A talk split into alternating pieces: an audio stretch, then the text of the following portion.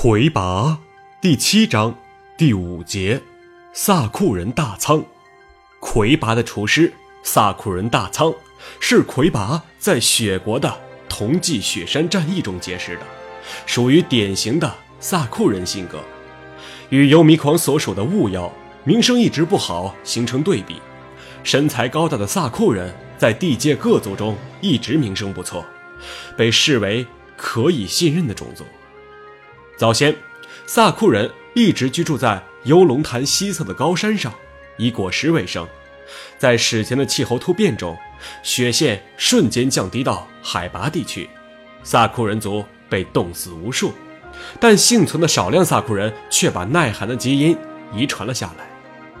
魁拔前三十年，同济雪山成为萨库人的主要生活区域，幸存的萨库人已经发生了基因突变。他们都体型变大了，身高一般是龙族或者是兽族人的两倍，毛发和脂肪都能有效的抵御严寒，但是生育力却降低了。此后，萨库人一直难以提高族群人口，在巨大的雪山之间，寂寞的萨库人捕捉各种高寒动物与自己作伴，长久以来发现了几种特别适宜驯化的动物。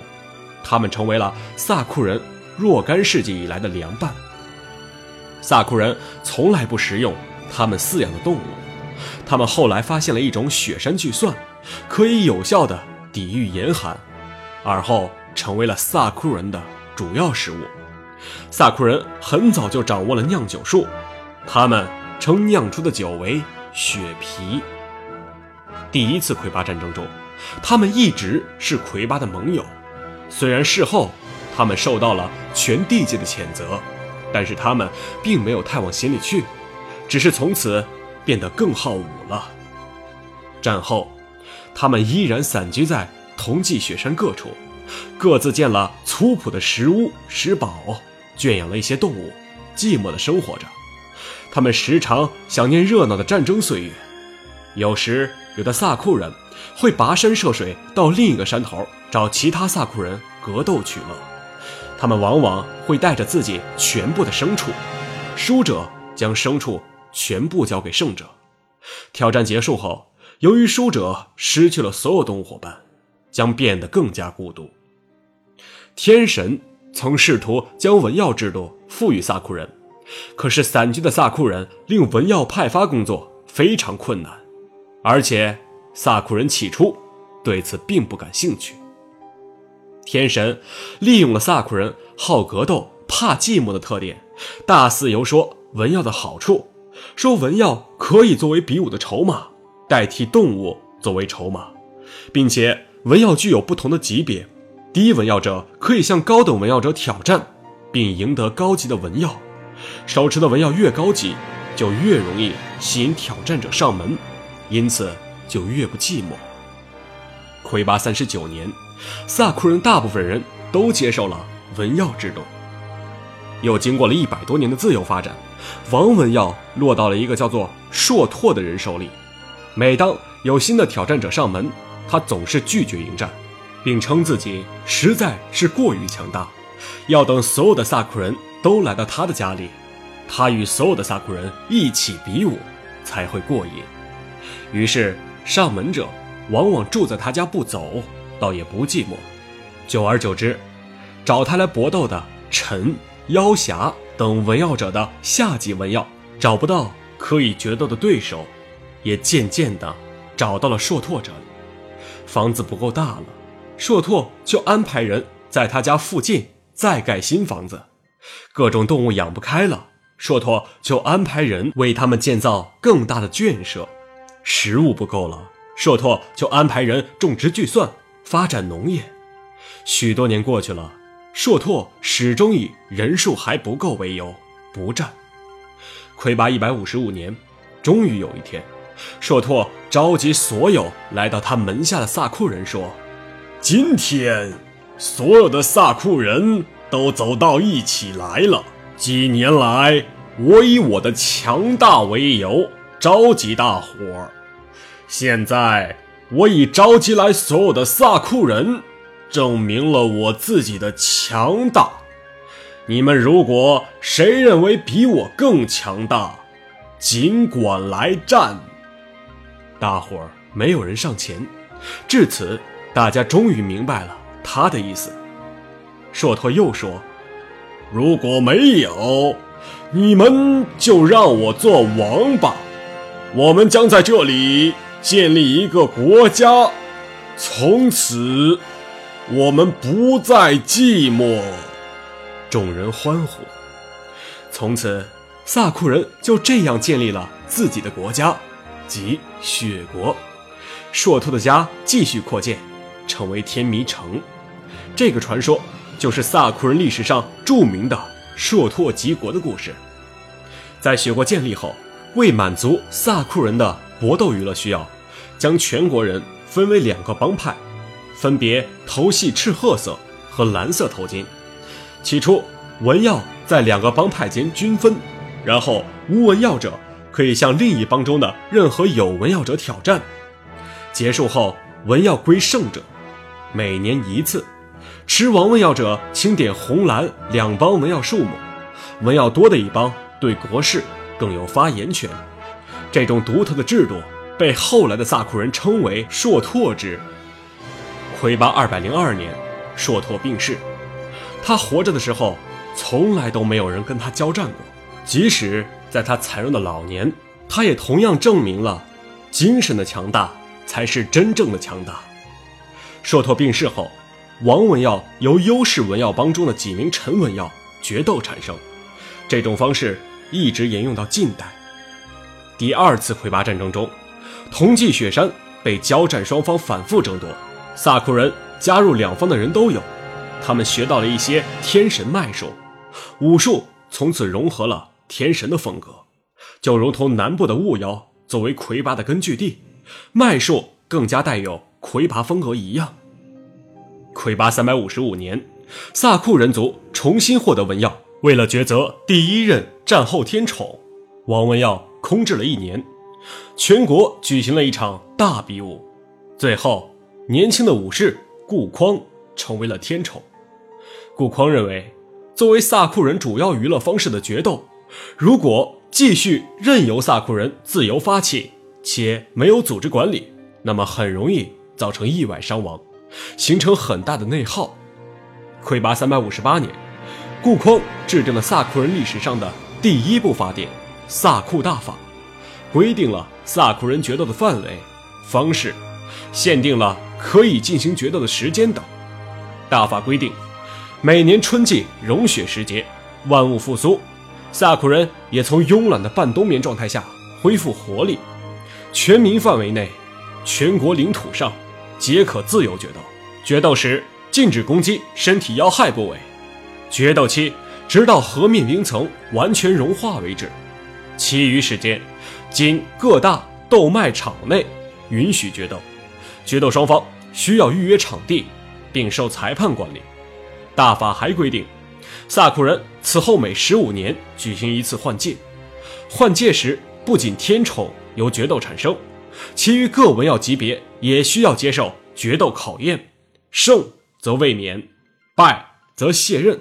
换届决斗的时间段为当年的融雪期，从此，每年融雪期也即决斗期，成为了萨库人的节日。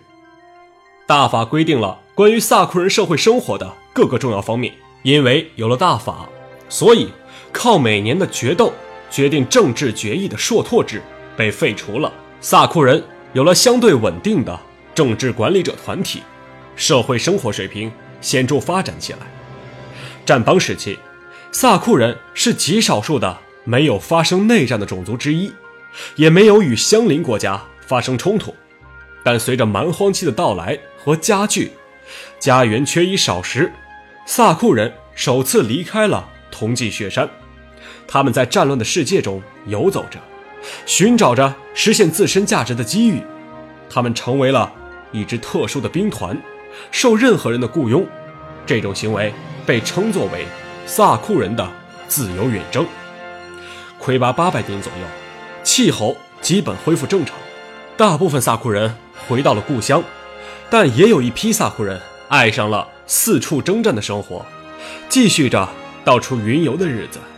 他们给别人留下的印象是：作战勇敢、凶狠，平时温和、乐观。这简直就是理想中的战士性格。龙长老时代的灵山军中，就有一些萨库人妖侠，大家都很喜欢他们。在梅隆尼卡航线打通之后，秋洛木到达折土地区指挥战士，就想联合北面的萨库人去夹击封国的基斯卡人，但没有成功，因为萨库人已经加入神圣联盟了，他们必须信守承诺。于是，秋洛木对同济雪山发动了闪电战，迷林作为先锋战将，迅速击垮了山脚下的萨库人防线。米林和他的士兵们走进萨库人营地时，那里已是一片寂静，所有人都逃走了。米林正要离开，忽然看到营地里冒起炊烟，灵山军士兵迅速包围了营地。他们发现，营地里只有一个萨库人，就是正在做饭的厨师大仓。大仓做饭做的很认真，等着饭菜出锅的时候，还很熟练的。在营前的空地上摆好桌子和餐具，那地方离迷林只有几十步远，旁边围着灵山军士兵，但那个厨师就像没看见一样。他在桌上摆了至少二十副餐具，然后把做好的饭菜一份份盛好，接着在桌前坐下来并开始吃。吃掉一份之后，再坐到旁边的位置上，把那里的一份也吃掉。就这样。一直吃掉十份，迷林好奇地走近他，哎，你这是干什么呢？吃饭。厨师看着迷林，等我吃饱了，就和你战斗。很好，迷林笑了，呵，只是我也饿了。那些给你吧。厨师指了指对面的一份份饭菜。呃，我的朋友们也饿了。米林指了指身后的士兵们：“不不，我今天只和你战斗，而不是他们。”米林吃起来，只吃了一份，然后坐在那里等着厨师把最后几份吃完。厨师吃完了所有的饭，起身，提起一把巨人长斧：“你的对手是萨库人第一防区战士。”大仓，你的对手是魁拔。迷林依然坐在那里。厨师挥动长斧向迷林劈下，迷林只动了一下，厨师手里的长斧就改变了方向，直接劈到了桌子上，把桌子劈碎了。这样是不行的，迷林说。为什么？以后可以慢慢告诉你。嗯，现在。请再做些饭来吧，我的朋友们真的，真的已经饿坏了。大仓想了下，转身去做饭了。此后就一直在灵山军中做饭。大仓对人们说：“他并不是厨师，那一次是因为厨师逃走了，他不得不自己做饭，好让自己吃饱了去战斗。”人们相信他说的是真的，就不让他做厨师了。可是没多久。他还是做了厨师。大仓是一个绝对的素食主义者，刚加入灵山军时就因为吃肉的事儿和大家闹翻了。他把军营里所有的肉食都扔掉了，气得战士们对他一通大骂。因为当时正要进攻一座城，仗会打得很艰苦，大家都希望吃的好些，能多坚持一会儿，因此对大仓扔掉肉食的做法非常愤怒。大仓。就和战士们打赌，说由他来攻打北门，你们整支军队去打南门，谁先攻下，谁就赢了。输的一方则在饮食上完全听命于对方。大仓如果输了，就必须做随军厨师，并且违背自己的意愿去给战士们做荤菜。